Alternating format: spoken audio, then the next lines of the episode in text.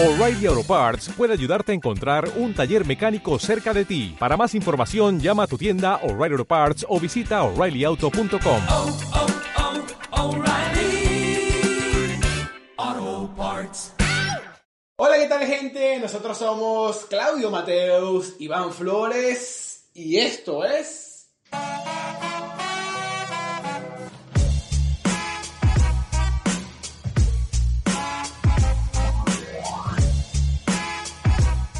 Bienvenidos a un nuevo episodio de Explicando Temas Incongruentes, domingo 9 de la noche, otra vez con ustedes chicos, episodio número 41 y a mi lado tengo nada más y nada menos que al reconocido y popular actor, Al Pacino. Bueno, no, uno, uno- uno más viejito no pudiste conseguir. Sí, sí, no, se me No, no importa. Ojo, aprovechando que estamos hablando de Al Pacino, quién soy recomendación. Recomendación. Robert De Niro. Véngase, Re- recomendación, recomendación, recomendación. Hunters en Amazon Prime. Si tienen Amazon Prime, pues de pinga. Si no lo tienen, pirateenla, pero Hunters, muy buena. Es de judíos buscando a, a genocidas nazis en, en todas partes del mundo. Está brutal, vayan a verla. Eh, nada, señores, bienvenidos una vez más a un episodio nuevo. Vamos a hablar de un tema que ya tocamos la vez pasada, pero ahora le vamos a dar más profundidad. Pero recuerden suscribirse, darle like al video, comentar y compartir esta verga con todo el mundo.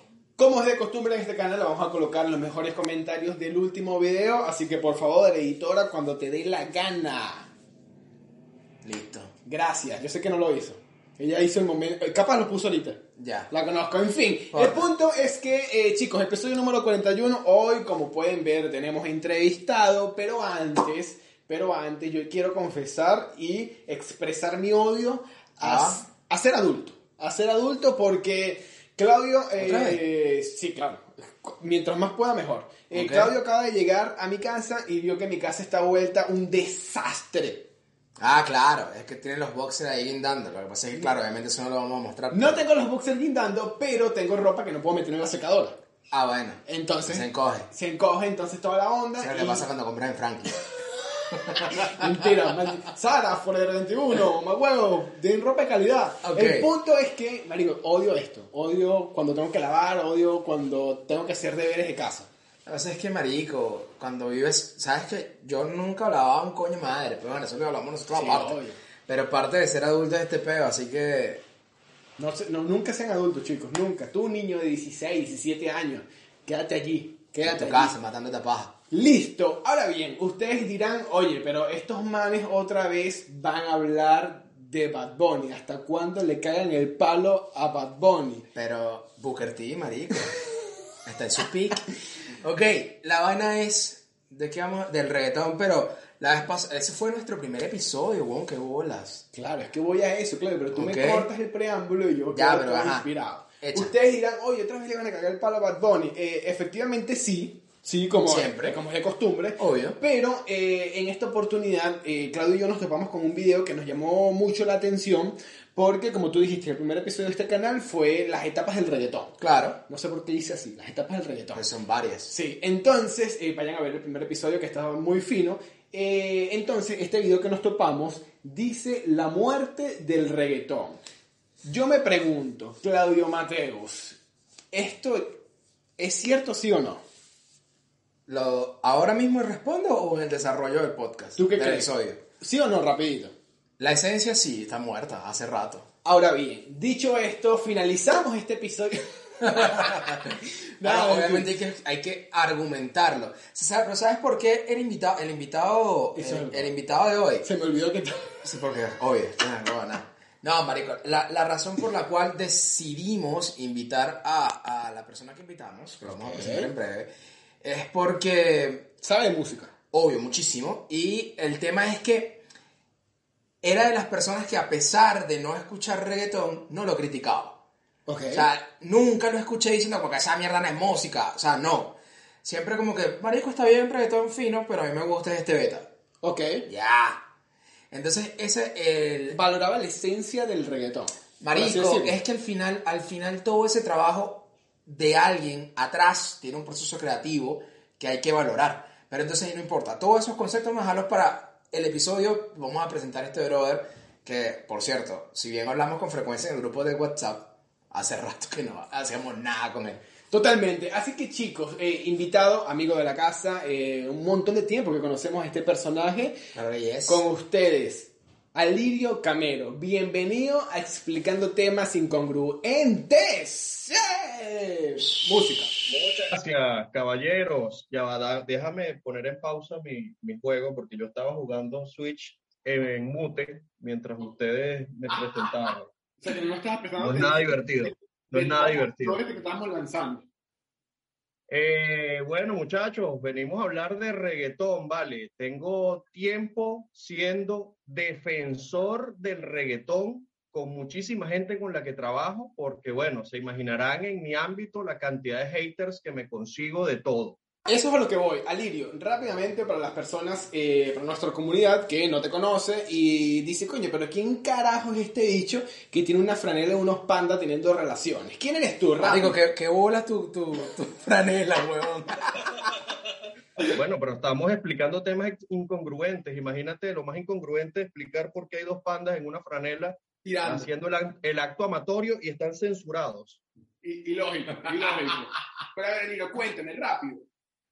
Eh, bueno, miren, eh, en líneas generales, eh, hago radio, tengo como siete años haciendo radio prácticamente interrumpido. En este momento estoy en La Mega, Valencia, un programa de 2 a 4 de la tarde llamado Los Dueños de la Ciudad. Prácticamente uno de mis compañeros, DJ Min, es con quien más peleo sobre música y el reggaetón es uno de los temas donde siempre chocamos porque si bien soy súper del rock, ustedes lo saben, del metal, tuve bandas de metal, tuve bandas de alternativo y todo eso, nunca miré con ese odio, eh, en el principio sí como todo el mundo, muchacho queriéndose la dar de malo, pero hoy en día el reggaetón me parece cool, extraño el reggaetón viejo y todo. Eso es lo que vamos, porque eh, yo cuando eh, Claudio me pasó este video que me dijo, Marico, ve este video y dime tu opinión. Efectivamente yo pensé, coño, pero es verdad, el reggaetón, la esencia del reggaetón como tal ya no existe. ¿Por qué no existe, Claudio? Porque todo el mundo se quiere montar en la ola y porque yo no sé, Alirio tiene un desastre allí en su cuarto y me está causando un ruido tremendo. No, o sea, ¿Qué ruido causo yo ahora? no, pero es- mira, por ejemplo, eh, hablando del tema, o sea, vamos a poner a la gente en contexto. Eh, estamos hablando básicamente de uno de los productores, un productor muy importante para eh, la música urbana, que, que es el Chombo, lo conocen como el Chombo. Él fue invitado a un programa de, a un, un podcast que es de Molusco, se llama el, el- que casualmente es locutor. Ok. Y él hablaron ahí, entonces entre todos los temas que conversaron, él dice que bueno, que el reggaetón se murió. Este video tuvo muchísimas reacciones de otros productores de reggaetón, algunos a favor, otros en contra, y él decidió hacer un video como aclarando su punto y de cómo el reggaetón sencillamente es la combinación de diferentes géneros con una base en el dancehall eh, jamaiquino. Ok. Entonces, eh, a raíz de esto, el carajo explica y la diferencia entre el reggaetón con el que crecimos nosotros, año 2003, 2004, con Daddy Yankee, Wisin y Yandel, Tego Calderón, esa gente, a lo que estamos viendo ahora, que tú ves a los Jonas Brothers cantando Runaway, Claro, cierto. eh, tú ves montados en una base de tumpa tumpa, no, no necesariamente reggaetón. Eh, y tú ves, no sé, a Thalía montada en esta onda, y tú dices como que verga, pero esta gente está haciendo reggaetón o están haciendo pop. Entonces ahí es donde tú llegas al debate y tú dices, bueno, eh, ¿qué, qué, qué, qué, qué vaina es esta? Entonces, ¿qué pasa? La razón por la cual él dice que el reggaetón muere es porque ya no se hace de forma masiva. Y es porque los artistas hoy prefieren, obviamente, vender. Claro, pero eh, allí es cuando, y también quiero la, la, la participación de Alirio en este momento, porque no consideras tú que, claro, no es la esencia, pero al fin y al cabo es reggaetón. O Alirio, tú de repente dices que, o sea, estás de acuerdo con, con este comentario que hizo Chombo de que, mira, no, literalmente murió porque no es la esencia. Y, y la música es eso, la música es evolución, ¿me entiendes? O sea, se puede catalogar. Yo particularmente no lo catalogo como una evolución. O sea, no sé si Aliri lo ve así. Si es evolución del reggaetón o evolución del artista al saber adaptarse a las tendencias. Lo que pasa ahí es algo que pasa con todos los géneros cuando se vuelven masivos. El reggaetón era algo latinoamericano y ya. Aquí, nuestra rumba, tal, chévere. Luego, ya agarran en Miami y dicen, aquí hay billete, porque parte de lo que ha pasado con la industria musical es que se sectorizó demasiado. Entonces, una colaboración ya no es dos artistas que son panas y quieren hacer una canción juntos. No. Ahora la cosa es, mira, vamos a hacer una colaboración porque tú tienes un público, yo tengo otro, vamos a unirlo. Y digamos que la industria nunca le vas a ganar a la industria y dijo, hay plata aquí en el reggaetón y hay que hacer que pegue en Estados Unidos. Y, pero la palabra reggaetón no pega en Estados Unidos y se inventan algo que llamaron música urbana. Y de repente todo el mundo es un artista urbano. Entonces un rapero que le ponen un beat de reggaetón abajo es artista urbano. Eh, Talía, le pones un reggaetoncito abajo, pan, artista urbano, canción urbana. Y así fue como pasamos de algo que era latinoamericano netamente para una fiesta a cualquier cosa que vemos hoy en día y le llaman reggaetón. Claro, eso también yo, o sea, ahorita pensando esta onda de lo que ustedes están comentando, de la evolución, yo hoy en día me pongo a meditar de, oye, ¿cuál fue el último disco que era un reggaetón pleno? Cuando me refiero a reggaetón pleno, es eso, la gasolina, o... Claro, o sea, un, un- un- ese disco se llama Barrio Fino. Un barrio fino, Claro. un pal mundo, unos extraterrestres. Y, y ahorita no hay un, un álbum así. Por eso te digo, lo que pasa es que, por ejemplo, eh, cuando la gente dice la salsa murió, no es que la salsa haya muerto, que no se hace más, es que no se hace de forma masiva. Entonces allá es cuando tú dices, se volvió de culto. listo. Incluso yo diría que hasta, hasta el propio rock murió, el punk. ¿Cuántas bandas de punk de forma masiva conoces tú en este minuto? Yo recuerdo Blink 182, o sea, traspolando esto, porque re- realmente este tema de que muere un género no es netamente del reto ni es nuevo. Claro. Entonces, ¿qué pasa? Yo recuerdo Blink 182 y Alirio sabe, porque obviamente le gusta mucho el rock y toda esta vaina. Blink 182, los primeros discos eran punk punk. Y después Blink 182, edulcorante, papá. ¿Por qué? Porque quieren plata, porque la industria necesita que esta gente venda más porque estoy invirtiendo un dinero. Y al final Blink 182 se hizo súper comercial, incluso igual Son 41. Empezaron durísimo y después Son 41 era pop. Punk pop. Hablando del rock, el rock ahorita está en el underground, porque fíjate, un estudio que vi hace, bueno, estábamos en plena cuarentena, decía que los dos géneros que más se escuchaban en Estados Unidos por encima del pop eran el hip hop y el rock. Solo que ya cono- no conocemos bandas masivas, se volvió algo de culto, pero muchísima gente la sigue consumiendo.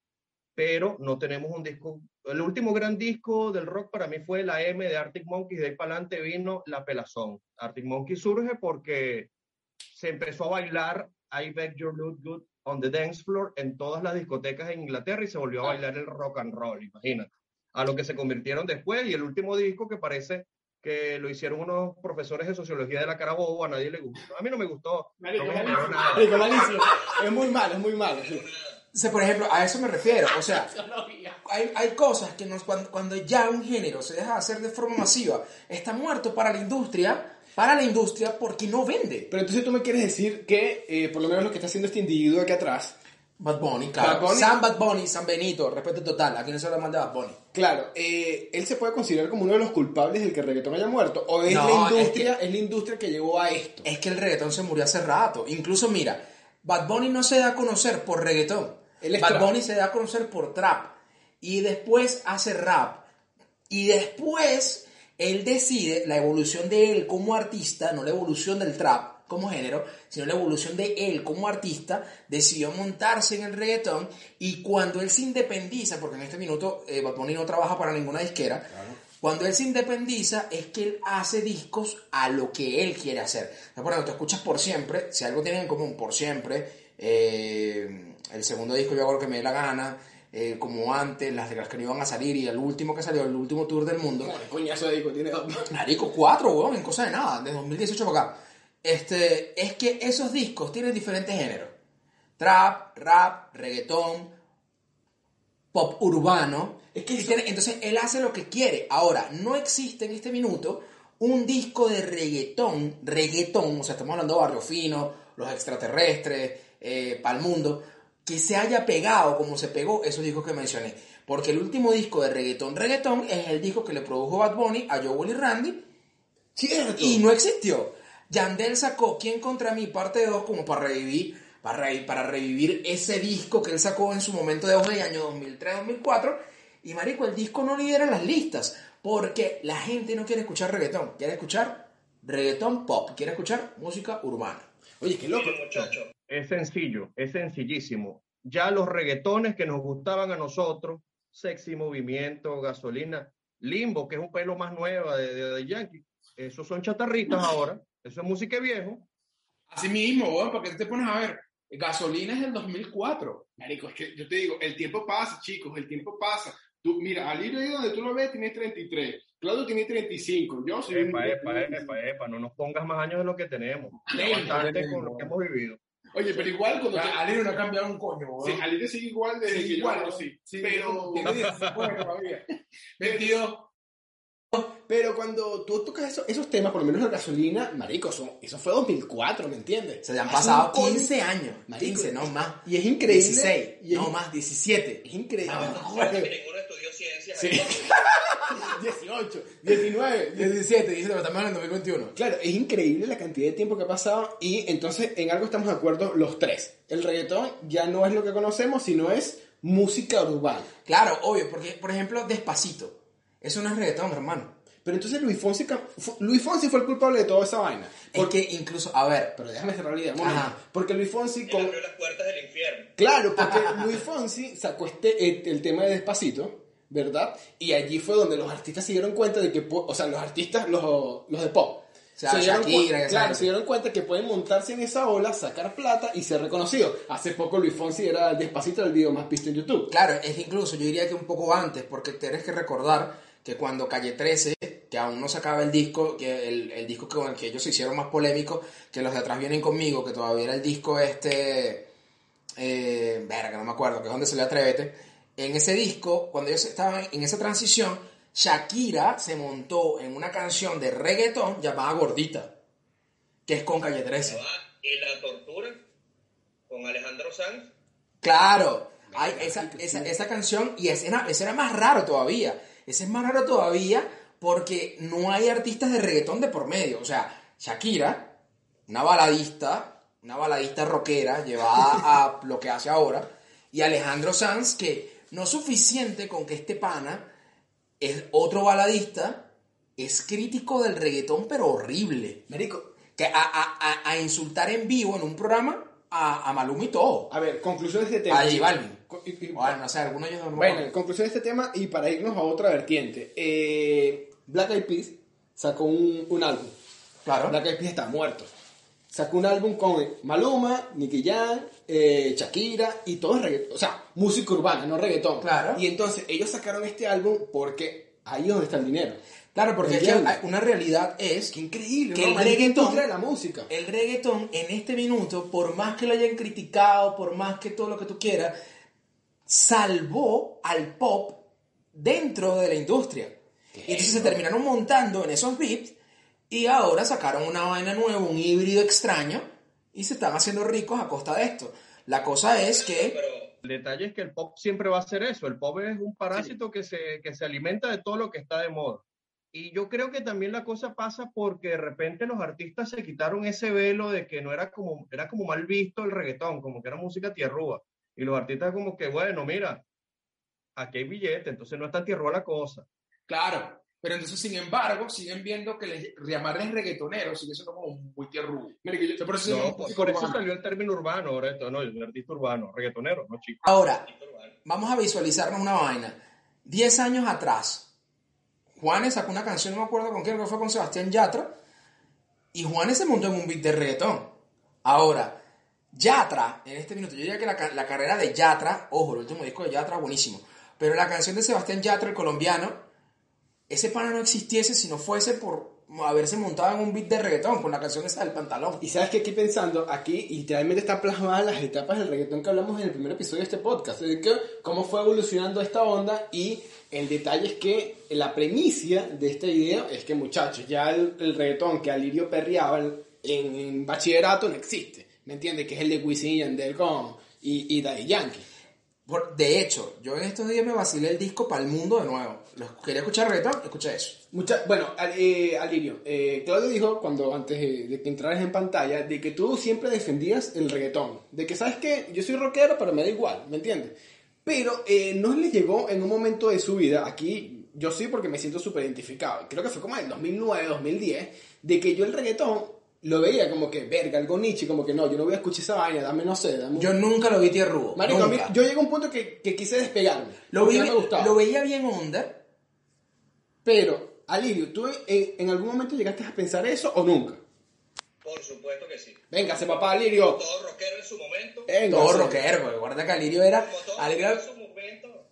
Era, pintado de negro y todo. imagínate, tenía bandas de trash y cosas así en algún momento de mi vida. Pero a lo que voy, era como inmoral. O sea, ese discurso, muchacho, un discurso de muchacho. No, que eso es inmoral, que eso sexualiza a la mujer. Pero claro, escuchas a Poison y escuchas a Def Leppard y hablan cosas hermosas de la mujer.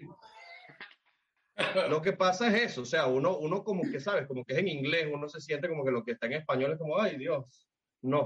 Claro, yo sentía que eh, era como que, no vale, el reggaetón es como para gente demasiado pobre. Y entonces uno quería tirarse de estatus de que no, a ver, yo, yo escucho música en inglés, yo escucho puro rock and roll. Y yo lo que escuchaba era puro vinilo verso y, y la vida buena. Marica, es que cuando yo recuerdo, yo recuerdo que... O sea, tú sí eres tierrudo, pues. Claro, alto tierrudo. Antes, antes de que la gente, o sea, cuando la gente todavía escuchaba los Bastard Boys, era la que estaba de moda, yo escuchaba D-Noise. Verga, marico, por O sea, que D-Noise, D-Noise es más acá, o sea, mucho más para atrás. Y yo escuchaba D-Noise y la gente bailaba D-Noise en la discoteca. Contexto, Claudio vivía en Isabelica, una zona allá de Valencia, que bueno, qué bueno, qué La bueno. tuya viene de allá, así que tampoco hablo mucha paja. Yo no la conocí en ese momento. Eh, claro, que- obvio. Yo crecí en la Isabelica también, así que ojo con lo que se diga de la Isabelica. Ah, bueno, pero aquí me, me, me, me inunda. Y tú naciste en Tocuyito, así que anda lavate ese culo. Un gran saludo a coño. mi gente de Cuyito. Este, entonces, eh, lo que pasa es que, o sea, yo nunca lo vi con un tipo de prejuicio, pero obviamente, sí, incluso, tú puedes tomar el ejemplo, en esto yo estaba viendo una entrevista que le hicieron a Lazo, que sacó una canción con Big Soto, entonces a él le preguntan como que, mira, ¿en qué género metes tú a tu canción? Y se quedaron, marico, en blanco los dos. Que no, yo creo que eso es como un reggaetón con pena. Entonces, lo- lo- los chamos que los estaban entrevistando le dicen, pero ajá, pero ¿cómo es ese beta reggaetón con pena? Coño, es como, ¿sabes que está en un beat de reggaetón? Pero si nos preguntan si es reggaetón, decimos que no. Y realmente no es reggaetón, pero es pop urbano. Si tú tienes un artista de trap, que en este caso es Big Soto, tienes un artista pop, que es Lazo, haciendo un reggaetón que es hoy en día un reggaetón pop, Mira, pop urbano. Ya, ya que mencionas eso, Alirio, tú que tuviste una banda de. Tuviste una banda. Y que una banda de. Bueno, tuviste una banda. Eh, a ver, con lo que dice Claudio, ¿tú crees que, y tomando en consideración todo esto y, y esta muerte del reggaetón y cómo los géneros evolucionan, ¿tú crees que entonces, con este comentario de Claudio, que los artistas hoy en día son más. A ver, más habilidosos o, o más prácticos porque tienen que montarse en diferentes No, ondas pero- de la música? Claro. O, o realmente, mira, yo no lo considero un artista genuino por, no sé, no está siendo fiel al reggaetón o no está siendo fiel al rock and roll. Los músicos, primero les quiero decir un ejemplo, creo que para entender un, un poco más el tema del reggaetón, si tú agarras el rock cuando salió eh, con Elvis Presley y pones rock ahorita, los dos son géneros y el mismo género y, por ejemplo, por nombrar una banda, Green Day, los dos pueden decirse que son rock, pero el cambio es mundial. Pasa con cualquier género. Las cosas tienen que cambiar, no pueden seguir siempre iguales, porque si no, estás haciendo heavy metal y todos sabemos cómo es esa gente así de cerrada. Estamos en un mundo un poco globalizado para eso. Ahora, hablando de las bandas, mira, en una entrevista una vez que le hizo Rocío Higuera al chamo este sin banderas, ella le decía como que, mira, y tú escuchas vallenato, por ejemplo, como viendo el vallenato, como que qué horrible. Y los músicos no le paran bola esa vaina, los músicos están pendientes de hacer música. Hay músicos que son cerrados, que van a hacer pop toda la vida, hay músicos como los metaleros que quieren hacer la música como siempre les gustó, pero hay artistas que les gusta experimentar y no le quieren poner etiquetas a su música.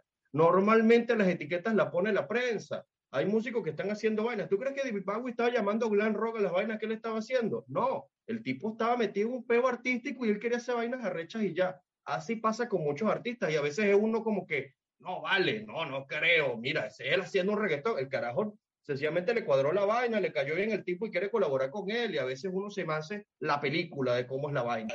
Incluso Dave Total, Grohl. Incluso Dave Grohl, en el, en el último disco de Foo Fighters, él, en una canción, no me acuerdo el nombre, él usó un pounder. Él, él está en el estudio y, están, y tienen un pounder, que el pounder es el tumpa tumpa.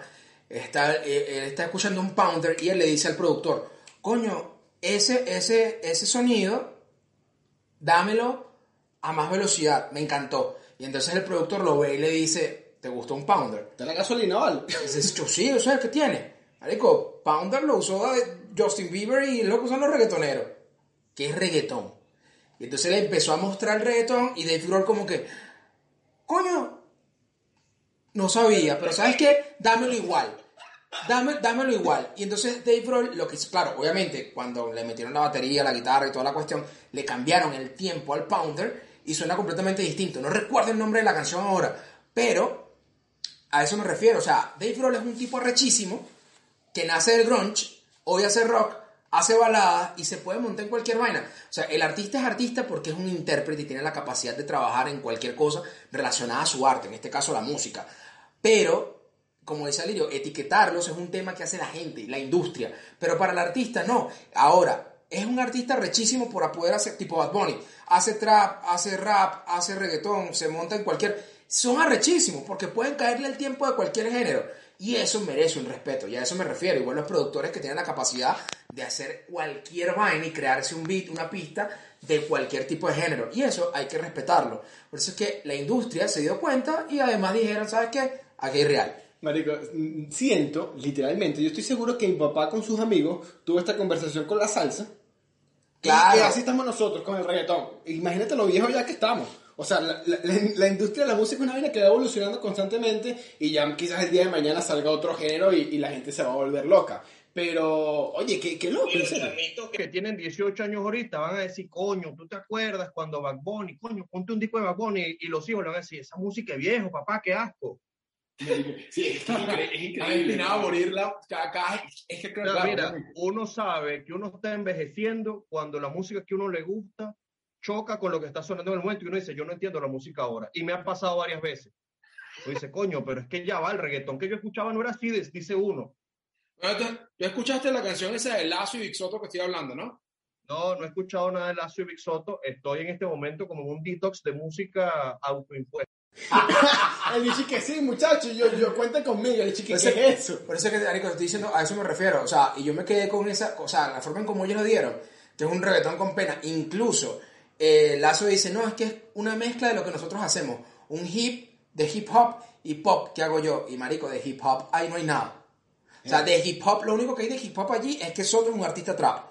Pero en la canción como tal, como tal, de hip hop no hay nada. Hay un pounder de reggaetón, unos sonidos, una guitarrita, una vaina, un pianito, una cuestión, que no es ni reggaetón, no es ni pop, no es trap, y de hip hop no tiene un coño. Entonces, es música urbana, que es donde agarraron y los globalizaron. Ojo, esto también, o sea, para mí el reggaetón es un género, separado del rap, separado del pop, separ- es un género porque tiene sus características.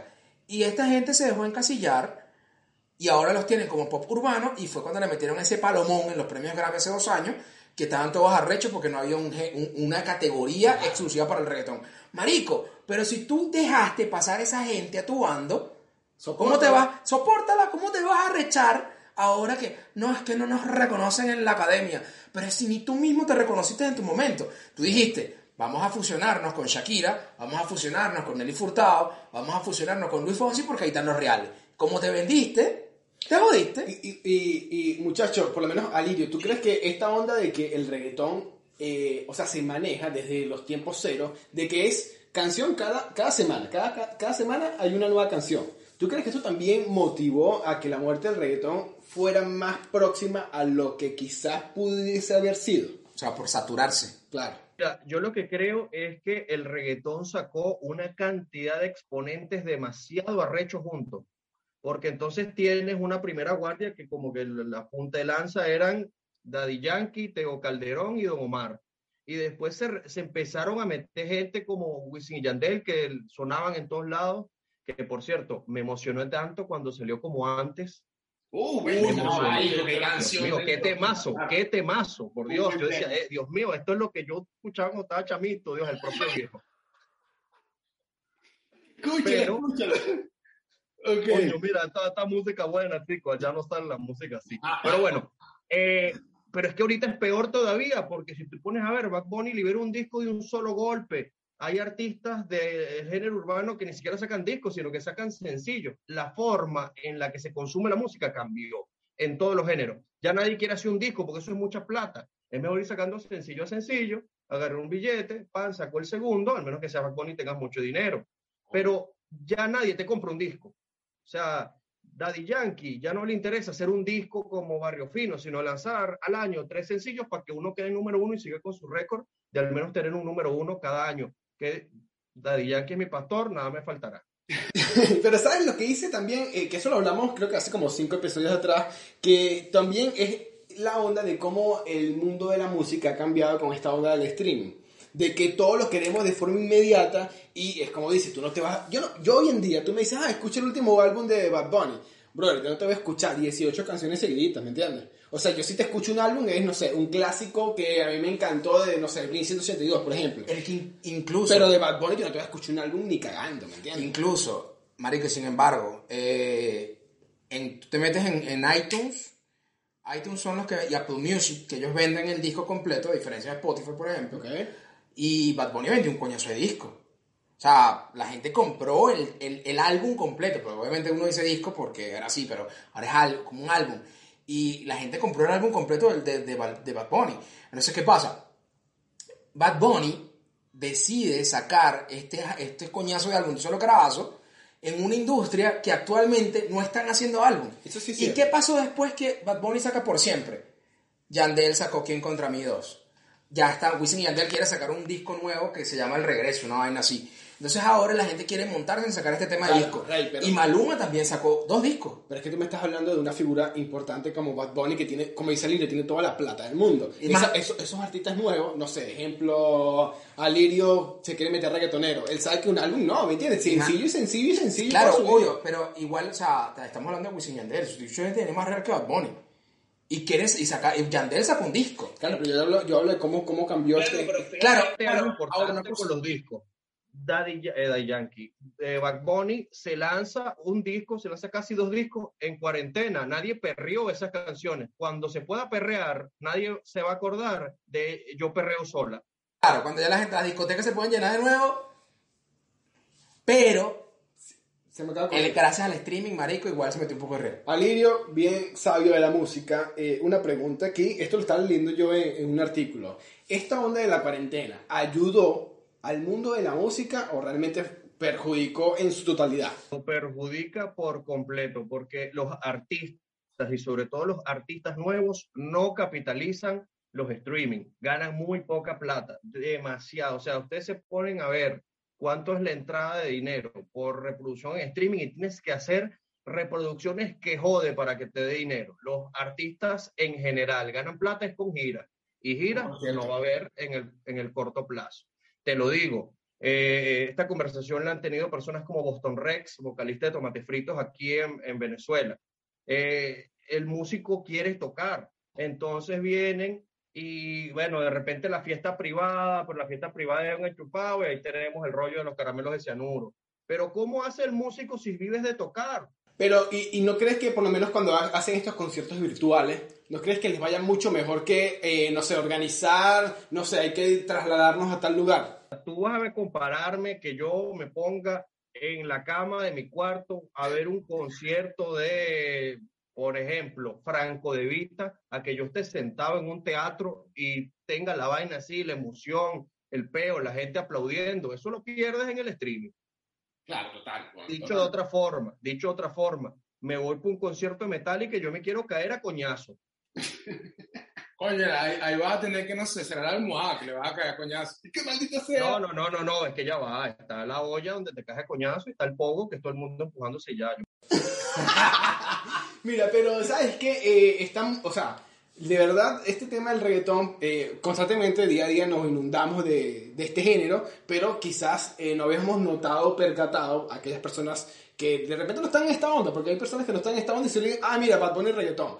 Eh, ha mutado, ha mutado el reggaetón, lamentablemente, eh, nuestro oído o, o la industria nos ha hecho que nos guste otra cosa más que el reggaetón mismo. Pasa que, claro, cuando se produce algo tan masivo como lo está haciendo la industria, al final termina metiendo lo que ellos quieren.